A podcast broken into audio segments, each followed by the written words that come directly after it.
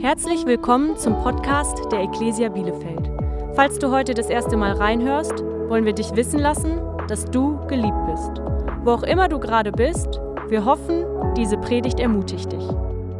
Diese Woche hörst du eine Predigt von Pastor Christian Kruse. Es ist wirklich ganz toll, mit euch Gottesdienst zu feiern. Geht's euch gut soweit? Ja, dein Gottesdienstzettel heute darf dir so ein bisschen helfen, mir ähm, in meiner Predigt zu folgen. Wir sind im Teil 2 unserer kleinen, klitzekleinen Mini-Predigtreihe ähm, zum Thema wirklich reich. Ähm, und wir haben diesen, diesen Titel gezockt aus, aus einer Bibelstelle, wo, wo, wo der Pastor Paulus dem Pastor Timotheus einen Ratschlag gibt, worüber er mit seiner Kirche immer wieder sprechen soll. Und ich will dir das mal vorlesen in 1 Timotheus 6. Da sagt er, hey, Timotheus, den Reichen musst du einschärfen. Ja, mit anderen Worten, hey Timotheus, in deiner Kirche sind ein paar reiche Leute und stelle sicher, dass du immer und immer wieder mit ihnen über Folgendes sprichst. Sie sollen sich nichts auf ihren irdischen Besitz einbilden und sich nicht auf etwas so Unsicheres wie den Reichtum verlassen. Sie sollen vielmehr auf Gott hoffen. Denn er ist es, der uns mit allem Reich beschenkt. Mit anderen Worten, hey, die Reichen in deiner Kirche, Timotheus, die sind einfach nur reich, weil Gott sie reich gemacht hat. Ja, und warum? Damit sie es genießen können, damit wir es genießen können. Aber sie sollen Gutes tun und gerne von ihrem Reichtum abgeben, um anderen zu helfen. So werden sie wirklich reich sein und sich ein gutes Fundament für die Zukunft schaffen, um das wahre Leben zu gewinnen. Okay, und wir unterhalten uns so in diesen Wochen darüber, ähm, wie können wir das gebrauchen, was Gott uns geschenkt hat, um einen Einfluss zu nehmen im Leben von Menschen, der in die Ewigkeit hineinreicht. Okay, wie können wir als Kirche wirklich reich sein? Also nicht nur reich hier auf dieser Erde, sondern reich, wenn wir eines Tages um ankommen, sodass Gott sagt, hey, wow, das hast du so gut gemacht, du hast das meiste aus dem gemacht, was ich dir geschenkt habe. Du hast mit deinem Leben andere berührt. Okay, und dieser, dieser Unterschied, den du gemacht hast, der, der reicht bis in den Himmel hinein. Du bist reich hier oben, du bist anderswo reich. Und das ist eigentlich auch, worum sich unsere Kirche dreht. Wisst ihr, wir sehen das immer wieder von, von, von 1. Mose bis zur Offenbarung, dass es eigentlich vier Dinge sind, die Gott in deinem Leben tun möchte. Wir haben als Kirche dem ganzen Weg so unsere eigenen Vokabeln gegeben, aber du findest es überall in der Bibel, dass das allererste, was Gott für dein Leben möchte, ist, dass du in eine lebendige persönliche Beziehung zu ihm kommst. Und das ist das Schönste, was ich dir heute erzählen werde. Ähm, Gott will nicht Religion, Gott will dein Herz. Ja, er will nicht der Gott sein, der irgendwie weit, weit entfernt ist. Er will Gott mit dir, Immanuel sein. Das, was wir bald feiern. Ja, Gott kam auf diese Erde, um bei dir zu sein, um bei dir zu bleiben. Und wenn du dann in diese persönliche Beziehung zu Gott kommst, dann wirst du Folgendes erleben. Und das ist so kraftvoll. Er kommt mit seinem Geist in dein Innerstes und er verändert dich. Mann, das ist so Hammer, weil er heilt deine Wunden, er vergibt dir deine Vergangenheit. So, ne? er, er, er macht dich zu der Person, an die er gedacht hat, als er dich erschaffen hat wir nennen das hier, du wächst im Glauben. Ja? Du darfst Gott kennen und dann im Glauben wachsen. Das ist der zweite Schritt auf deiner geistlichen Reise. Um dann Folgendes herauszufinden. Du bist kein Zufall. Du bist nicht einfach ähm, ein Zufallsprodukt der Liebesnacht deiner Eltern, sondern Gott hat die Bestimmung geschenkt. Hey, im Psalm 139 steht, dass ähm, ein Buch auf Gottes Schoß liegt, in dem all deine Tage stehen, die noch werden sollen. Mit anderen Worten, dein ganzes Leben ist durchgeplant. Gott hat einen Auftrag für dich auf dieser Erde. Okay, du, du, du, du, du hast Bestimmung bekommen. Er hat einen Plan für dein Leben. Und wir wollen dir als Kirche unbedingt helfen, das herauszufinden. Weil neun von zehn Christen haben keine Antwort auf die Frage, was hat Gott eigentlich mit deinem Leben vor? Wenn es dir so geht, ist das nicht so schlimm. Wir als Kirche wollen das nur ändern. Wir wollen diesen, diesen, diesen Platz in deinem Leben finden, wo du merkst, wow, das ist, wofür ich gemacht bin. Das ist, was Gott mit meinem Leben geplant hat. Und so ein Leben ist so erfüllend, damit du das vierte erlebst. Und das ist das ultimative Ziel, dass du mit deinem Leben einen Unterschied machst. Okay, dass dein Leben andere Leben berührt. Du darfst Gott kennen, im Glauben wachsen, deine Bestimmung entdecken und dann dein Leben einsetzen, um andere Leben zu berühren. Das ist so der Herzschlag unserer Kirche. Ja, das ist, worum wir uns hier drehen. Wir machen, das, das ist, was uns so antreibt. Du musst nur wissen, in dir ist etwas, das will sich nicht um andere drehen. Ja, das will keinen Unterschied machen. Sondern wir alle haben das in uns, dass wir uns sehr gerne um uns selbst drehen und ähm, wir unseren Fokus auf unser Leben haben und ständig uns die Frage stellen, hey, wie können alle anderen mir am besten dienen? Und deshalb habe ich dieses, die, diesen Wunsch, diese zwei Wochen jetzt gerade zu nutzen, um uns neu daran zu erinnern, Freunde, wir existieren nicht für uns. Okay, das ist, worum es geht in dieser Mini-Predigtreihe, ja. Äh, wir existieren nicht für uns. Gerade jetzt vor Weihnachten, äh, du gehst jetzt und machst deine Amazon-Wunschliste und all die Dinge, die du jetzt gerade vorbereitest. Ich will dich erinnern, es geht in deinem Leben nicht um dich. Du bist dafür gemacht und auch wir als Kirche sind dafür gemacht, um Leben von anderen Menschen zu berühren. Und ich weite dich ganz kurz ein, was mein Plan ist. Ja, pass auf, jetzt zwei Wochen lang rede ich über wirklich reich sein. Das ist heute das zweite Mal. Und nächste Woche Sonntag werden wir im Lokschuppen Gottesdienst feiern. Es wird großartig und du musst unbedingt kommen. Ähm, weil die, nächsten, die nächste Woche nennen wir Vision Sunday 2023. Das ist etwas, das wir immer wieder hatten, ähm, dass wir in den vergangenen Jahren immer wieder geschaut haben, okay, was hat Gott fürs nächste Jahr vorbereitet? Und dieses Jahr wird es großartig, weil ich werde euch Dinge erzählen, die Gott in unser Herz hineingelegt hat, von denen ihr jetzt noch nichts wisst. Aber dann, ja, von denen wir glauben, Gott möchte, dass wir sie als Kirche tun. Es ist ein Auftrag, den er uns geschenkt hat. Ja, wem viel gegeben worden ist, und das sind wir als Kirche, von dem wird auch was verlangt. Und ich glaube, Gott hat etwas für uns, was wir nächstes Jahr tun dürfen als Kirche. Und ich will dich dafür begeistern und nächste Woche eine Kollekte sammeln. Ja, für diese Sache. So, verstehst du? Und deshalb, heute erzähle ich dir das, damit du dich darauf vorbereitest. Damit du ins Gebet gehst. Ja, aber ich weiß doch gar nicht, um was es geht. Ja, so ist das beim Heiligen Geist. Er weiß es ja. Äh, du kannst dich zu Hause hinsetzen mit deiner Familie, du kannst ins Gebet gehen und Gott fragen, hey Gott, wie kann ich Teil sein von dem, was du durch meine Kirche in dieser Stadt und weit darüber hinaus tun willst? Und dann will ich nächste Woche, ich habe vom Herrn wirklich so ein Hammerwort empfangen. Ich freue mich so richtig doll auf die Predigt nächste Woche, aber jetzt nicht nächste Woche. Heute sind wir hier. Von daher lade ich dich so sehr ein, ähm, dabei zu sein wenn wir nächste Woche über 2023 sprechen und ich uns so ein bisschen ermutige für das, was Gott mit unserer Kirche tun will. Ist das ein Plan für dich? Okay, heute ähm, sprechen wir so darüber, wie ist eigentlich die, die richtige Motivation, wenn es darum geht zu geben.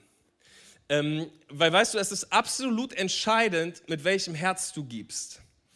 Oder um das so zu sagen, Gott ist viel mehr daran interessiert, wie du gibst, als über die Menge, die du gibst, wenn du gibst. Das Herz ist entscheidend. Gott möchte niemals, dass du etwas gibst, weil du irgendwie genötigt wurdest von deinem Pastor. Ja, er will nicht, dass du gibst, weil du das Gefühl hast, dass du etwas geben musst.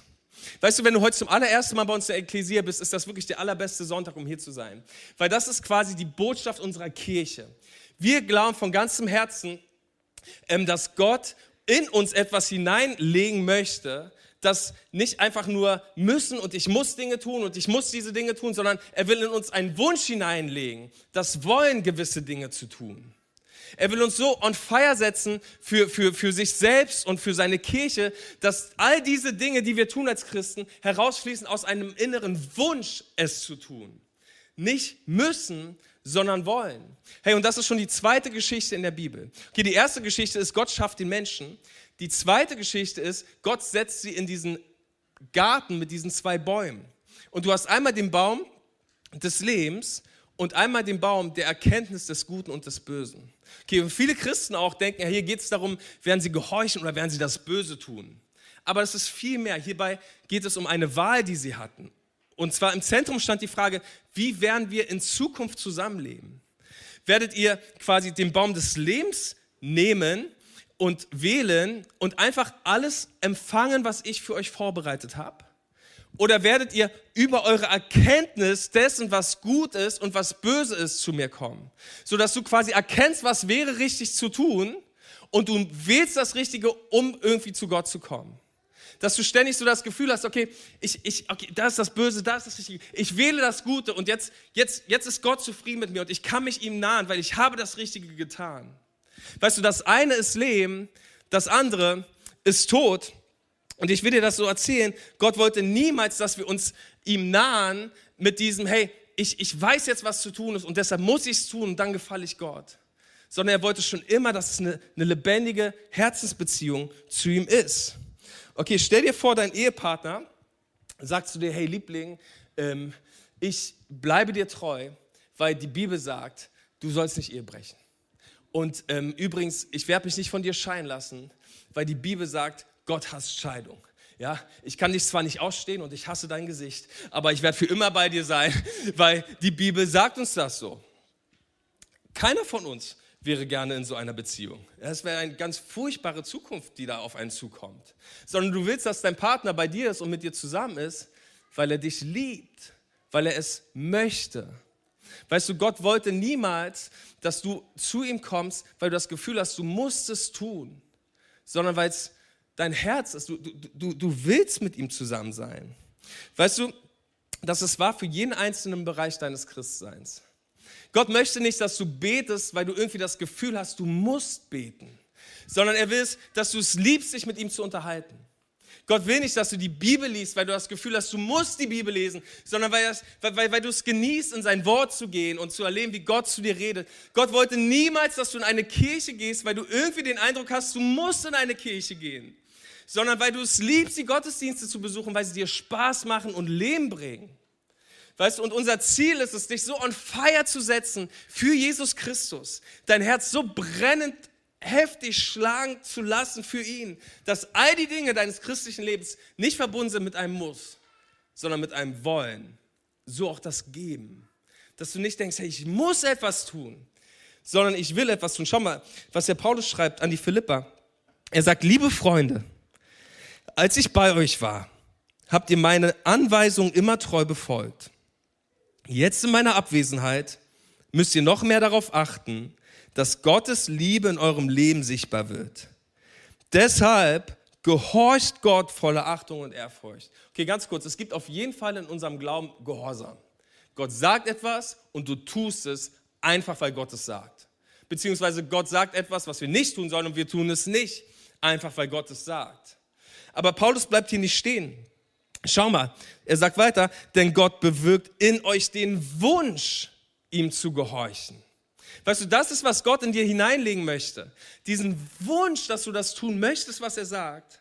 Und er gibt euch auch die Kraft zu tun, was ihm Freude macht. Okay, und jetzt kommen wir mal zu deiner Lücke. Das ist der Unterschied zwischen erstens Gesetz und Gnade. Okay, das eine ist, hey, da sind diese Dinge und ich fühle mich verpflichtet, sie zu tun. Das andere ist, wow, da ist etwas in mir. Das ist eigentlich der Unterschied zwischen Altes Testament und Neues Testament. Ja, das eine ist eine äußerliche Pflicht und das andere ist eine innere Motivation. Okay, Gesetz sagt, ich muss und Gnade sagt, ich will. Gott sagt, hey, verändere nicht einfach nur dein Äußeres, sondern ich verändere dein Innerstes. Weißt du, wenn du heute hier bist und sagst, manch Christsein ist für mich so eine Pflicht und es hat für, für mich überhaupt gar nichts mit Freude zu tun und all diese Dinge, sie sind so schwer. Ja, all diese Gebote, die Gott von mir will, das ist so eine Last, Mann, das ist so viel, dass ich tun muss. Dann könnte es sein, dass es noch nie von Gott in dein Innerstes hineingeschrieben wurde. Weil Gott möchte diese Dinge zu der Leidenschaft in deinem Herzen werden lassen. Und deshalb werden wir als Kirche niemals sagen, hey, du musst. Auch wenn es Gehorsam gibt, das gibt es auch. Und es gibt auch Dinge, man, da gehorchen wir einfach. Aber mein Ziel als dein Pastor ist vielmehr, dass Jesus so stark in deinem Herzen schlägt, dass du sagst, ich will. Okay, ich will.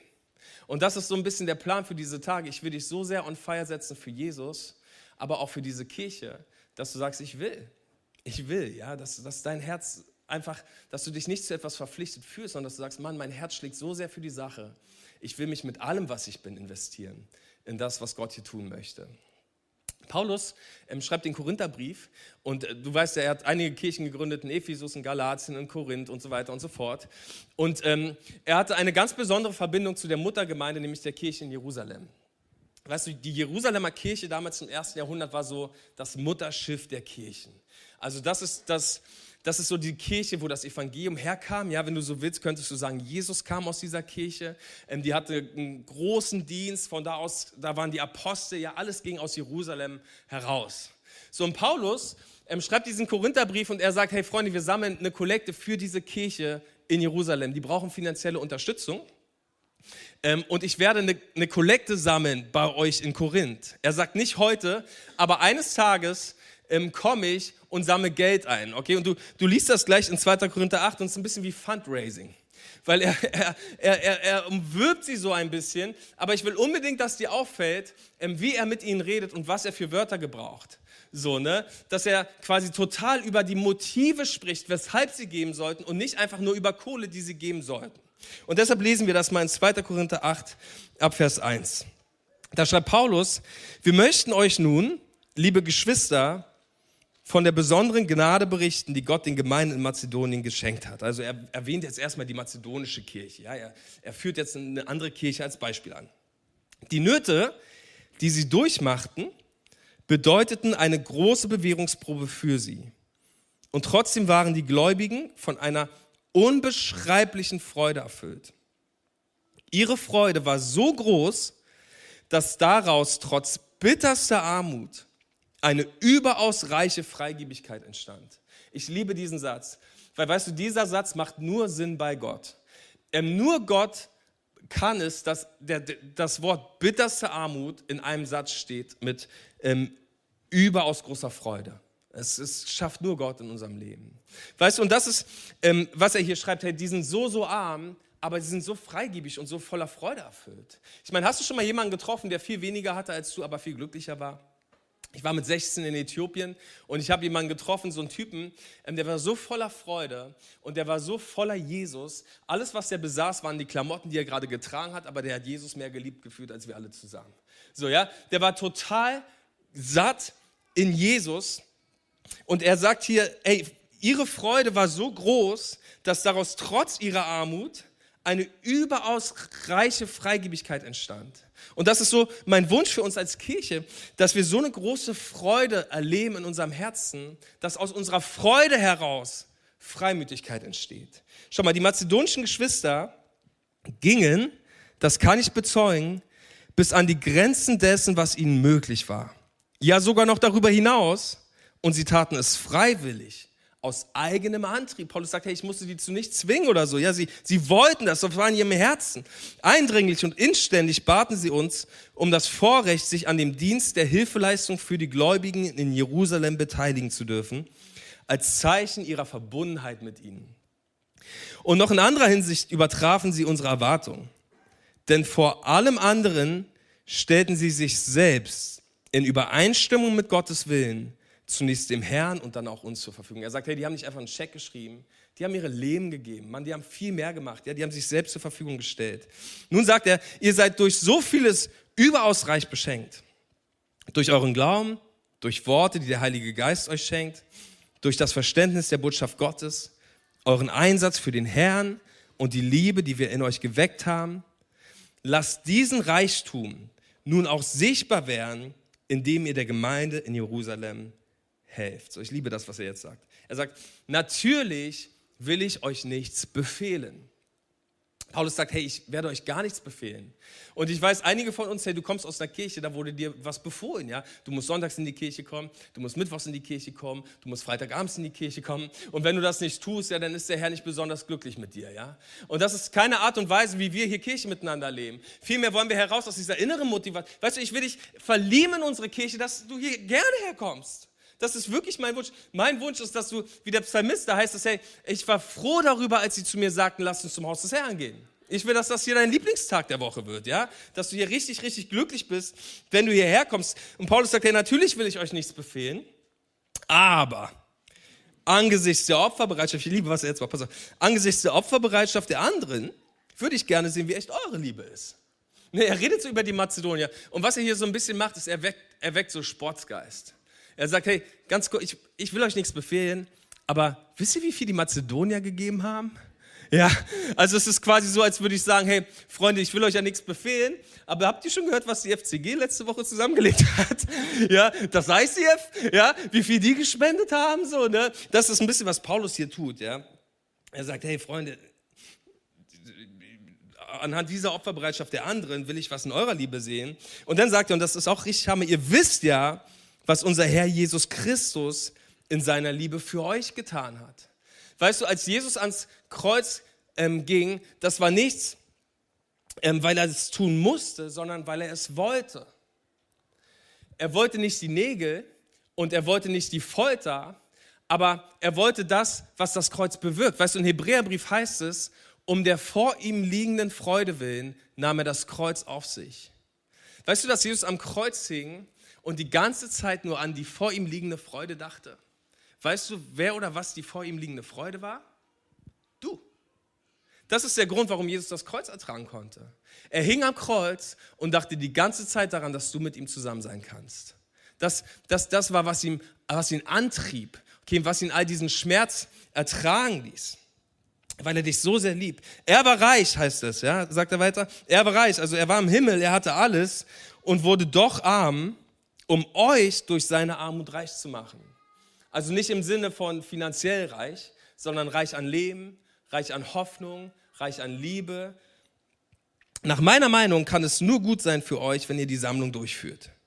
Ihr habt sie ja im vorigen Jahr vorgenommen und auch schon damit begonnen. Jetzt solltet ihr die Sache zu Ende bringen damit es nicht bei guten Vorsätzen bleibt. Gebt so viel, wie es euren Möglichkeiten entspricht. Gott kommt es dabei nicht auf die Höhe der Gabe an, sondern auf unsere Bereitwilligkeit. Okay, und das ist so der Schlüsselvers von allem. Äh, in anderen Worten, Gott liebt alles, was ihr gebt, wenn ihr es mit dem richtigen Herzen gebt. Und er ist weit mehr daran interessiert, dass dein Herz stimmt, als wie viel du bringen wirst. Okay, Gott schaut auf dein Herz. Bei allem, was du gibst. Weißt du, das geht nicht nur gerade um, um das, was wir nächste Woche tun wollen, sondern in, all, in der Art und Weise, wie du großzügig bist zu den Menschen um dich herum. Gott schaut immer auf dein Herz und auf deine Motive. Er freut sich über das, was jeder geben kann und er verlangt nichts von uns, was wir nicht haben. Okay, ich habe drei einfache Punkte. Wenn du mitschreibst, das erste ist, wir geben aus Dankbarkeit. Okay, wir geben, weil wir dankbar sind. Wir geben nicht, weil wir Schuldgefühle haben oder weil wir uns schlecht fühlen, weil wir so reich sind oder so, sondern wir geben, weil wir dankbar sind. Weißt du, wenn du Kohle hast und heute hier bist und wir haben schon mal miteinander festgestellt, wir haben alle Kohle, ja, wir sind alle reich, uns geht es besser als den meisten.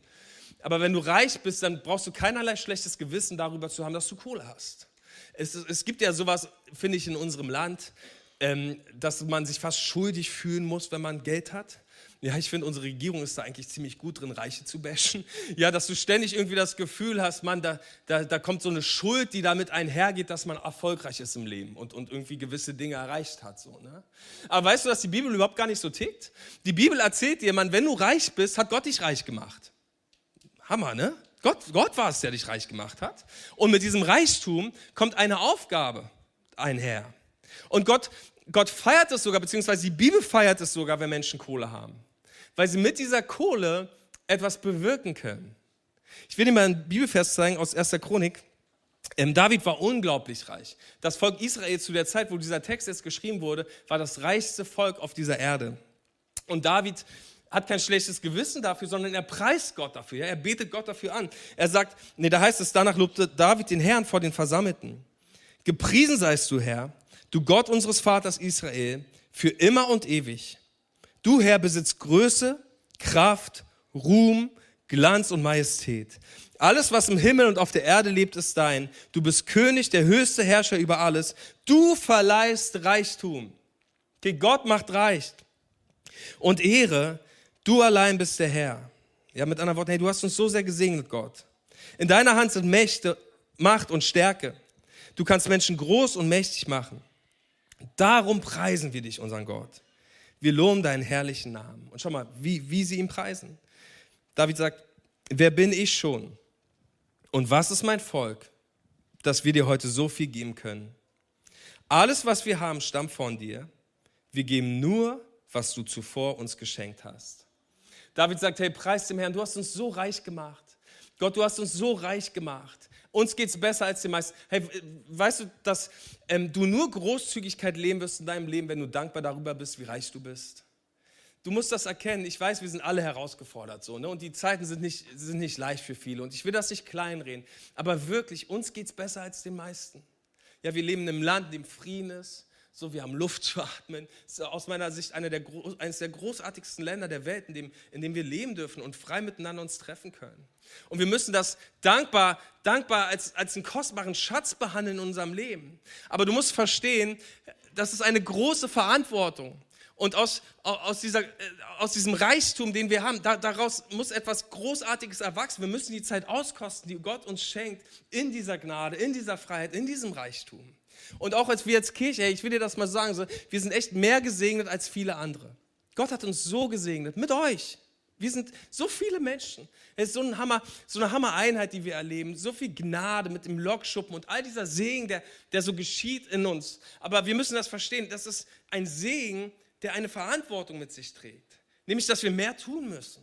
Gott hat uns so talentierte Menschen gegeben, so viele von euch, die sich einbringen. Und wir müssen schauen immer wieder, Herr Gott, was hast du für eine Aufgabe mit diesem Segen, den du uns schenkst? Was geht da für eine, eine Aufgabe mit einher? Und das ist auch wahr für dein Leben. Wenn der Herr dich gesegnet hat, musst du dir immer die Frage stellen, okay Gott, du hast mich so reich werden lassen. Wie kann ich dir zurückgeben von dem, was du mir geschenkt hast?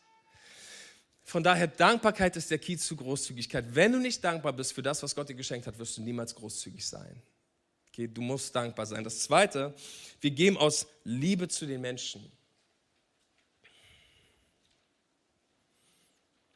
Alles, was wir tun, ja, jeder Gottesdienst, unsere Gebete, die Sachen, ähm, die wir planen, unsere Projekte, so das ist, dient nicht irgendeinem Selbstzweck, sondern alles dreht sich um Menschen. Es dreht sich immer um Menschen. Ich liebe das, was wir in der Urgemeinde lesen. Schau mal. Der Text ist urhart.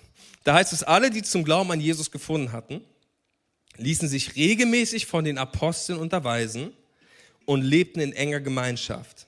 Sie feierten das Abendmahl und beteten miteinander. Eine tiefe Ehrfurcht vor Gott erfüllte alle Menschen in Jerusalem und er wirkte durch die Apostel viele Zeichen und Wunder. Jetzt pass auf, die Gläubigen lebten wie in einer großen Familie. Was sie besaßen, gehörte ihnen gemeinsam. Wenn es an irgendetwas fehlte, war jeder gerne bereit, und jetzt pass auf, ein Grundstück oder Besitz zu verkaufen, um mit dem Geld den Notleiden in der Gemeinde zu helfen.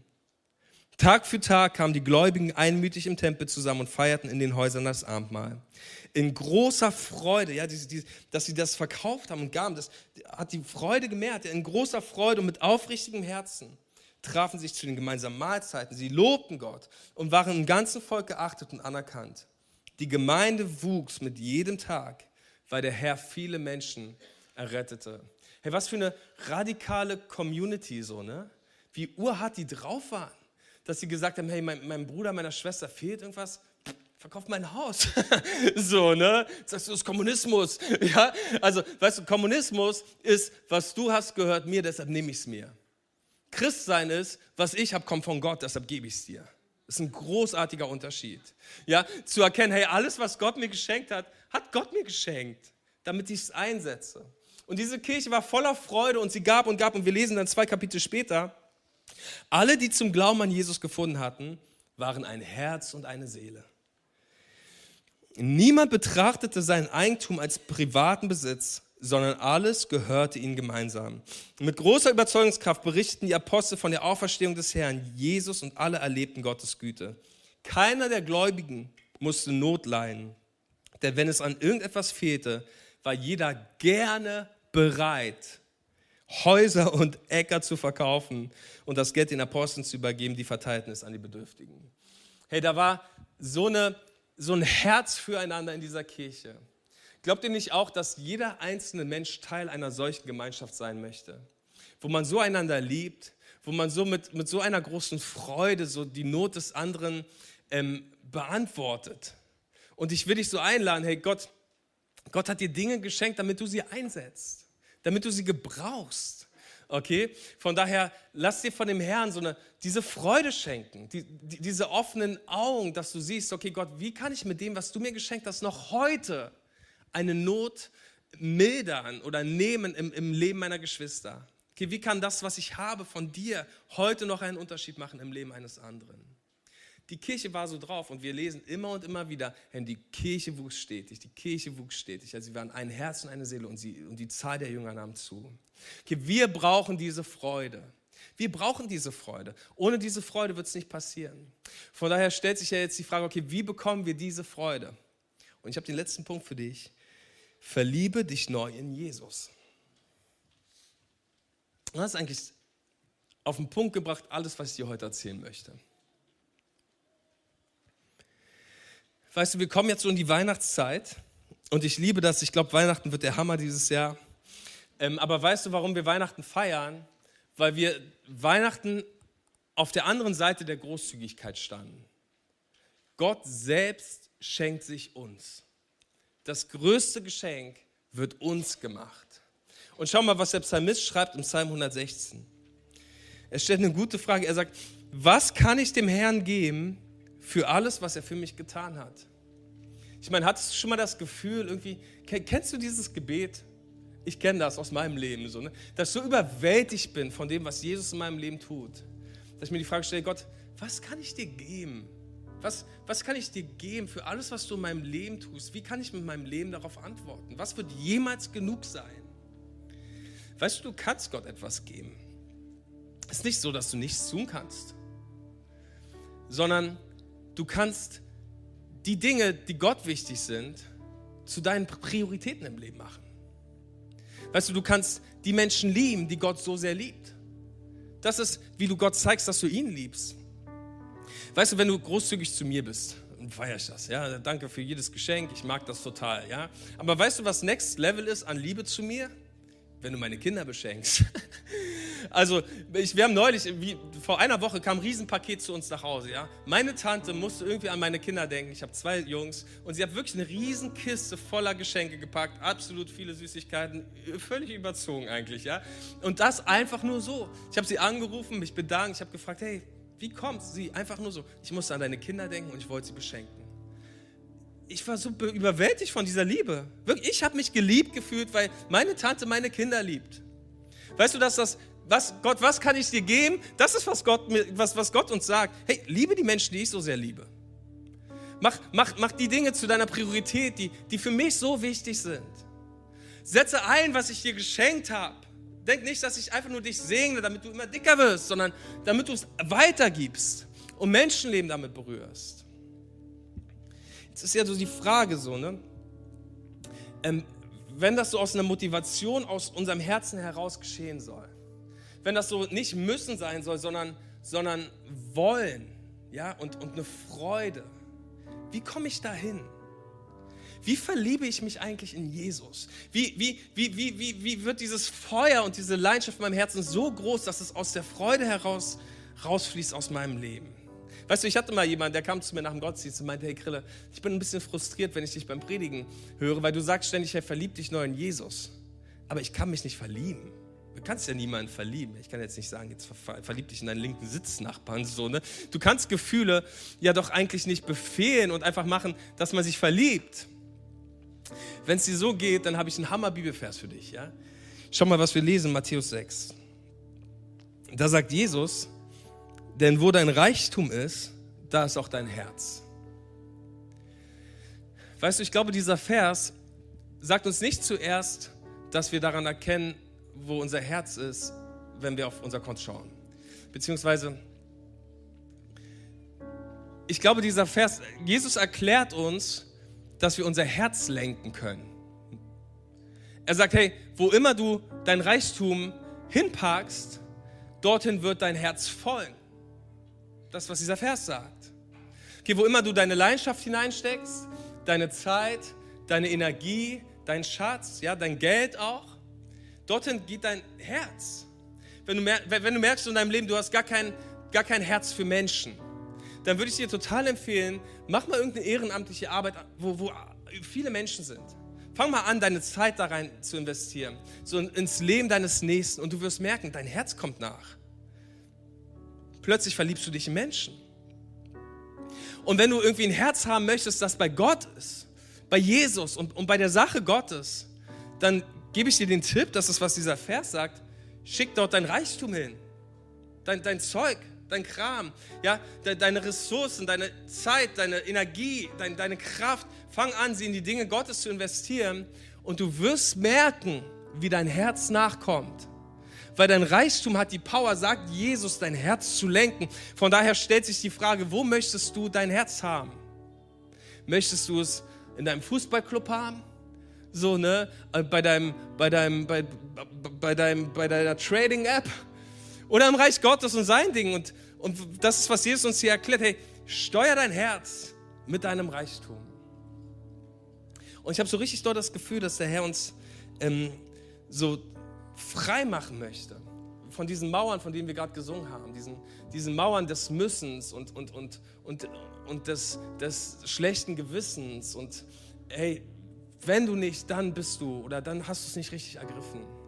Und Jesus möchte in uns diese Liebe neu wecken, dieses, diesen Wunsch, ihm nachzufolgen. Ich glaube, das ist, was einige von uns vielleicht verloren haben mit der Zeit. Diese Freude an der Nachfolge. Und das will der Herr heute in deinem Herzen anzünden. Und dafür würde ich jetzt gerne beten. Komm, wir machen mal die Augen zu. Herr Jesus Christus, ich danke dir so für jeden Einzelnen, der gerade hier ist und durch deinen guten Geist angesprochen wird. Und ich bete so, Jesus, dass du in unserem Herzen neu eine Leidenschaft und eine Liebe für dich anzündest. Vater, dass diese ganzen Dinge, die wir tun, nicht irgendwie getan werden, weil wir, weil wir das Gefühl haben, wir müssten sie tun und du bist sonst sauer auf uns und dass wir dir nicht gehorchen, weil wir sonst schlechtes Gewissen haben, sondern weil das der Wunsch unseres Lebens ist, deine Gebote zu halten und zu beten und zu lesen und zu geben und den Gottesdienst zu besuchen und um Menschen zu dienen. Vater, ich bete, dass das herausfließt aus einer echten Liebe zu dir. Ich bete für jeden Einzelnen, gerade heute Morgen, der merkt, hey, mein Herz irgendwie die Liebe zu Gott ist erkaltet. Jesus, komm jetzt und zünde neu dein Feuer an. Heiliger Geist, geh bitte durch die Reihen und berühre jedes einzelne Herz und zünde eine ganz neue Leidenschaft für dich an. Herr Jesus, erwecke das neu. Wir reißen alles ein, was sich erhebt gegen die Erkenntnis Jesu Christi in diesem Raum. Alles, was daran ist an Zurückhaltung, sämtliche Mauern der Religiosität, im Namen Jesu werden sie jetzt eingerissen. Und ich bete, Jesus, dass diese falsche Vorstellung über einen unzufriedenen Gott eingerissen wird. Im Namen Jesu, in den Gedanken der Menschen. Dass wir erkennen, du bist ein vollkommen guter Gott, der uns so sehr liebt und einlädt, freiwillig ihm nachzufolgen und ihn zu lieben. All diese Dinge zu tun. So erwecke das neu in unseren Herzen. Hey, wenn du heute hier bist und du hast gar keine Beziehung zu Jesus, du sagst, Mann, ich bin irgendwie, ich, ich höre das alles und ich will das, ich will mit Gott leben, aber das ist irgendwie in meinem Herzen noch nicht passiert, ähm, dann möchte ich dich so einladen, jetzt ein Gebet mit mir zu sprechen, quasi eine Einladung anzunehmen, die Gott dir ausspricht, dass er in deinem Herzen wohnen möchte und dein Leben verändern will. Öffne jetzt dein Herz und bete folgendes Gebet. Sprich es einfach nach. Sag, Herr Jesus Christus, heute schenke ich dir mein Herz. Danke, dass du für mich gestorben bist weil du mich willst. Das Kreuz, weil du mich willst und mich so sehr liebst. Hier ist mein Leben. Ich schenke es dir. Bitte erfülle mich mit deiner Liebe. Danke, dass du mir meine Sünden vergibst und du so glücklich über mich bist. Ich gebe dir mein ganzes Herz. Ich will dir nachfolgen. Komm, wir geben mal jedem Einzelnen, der das gerade zum ersten Mal gebetet hat, einen riesigen Applaus. Das ist die beste Entscheidung ist, die du jemals in deinem Leben getroffen hast.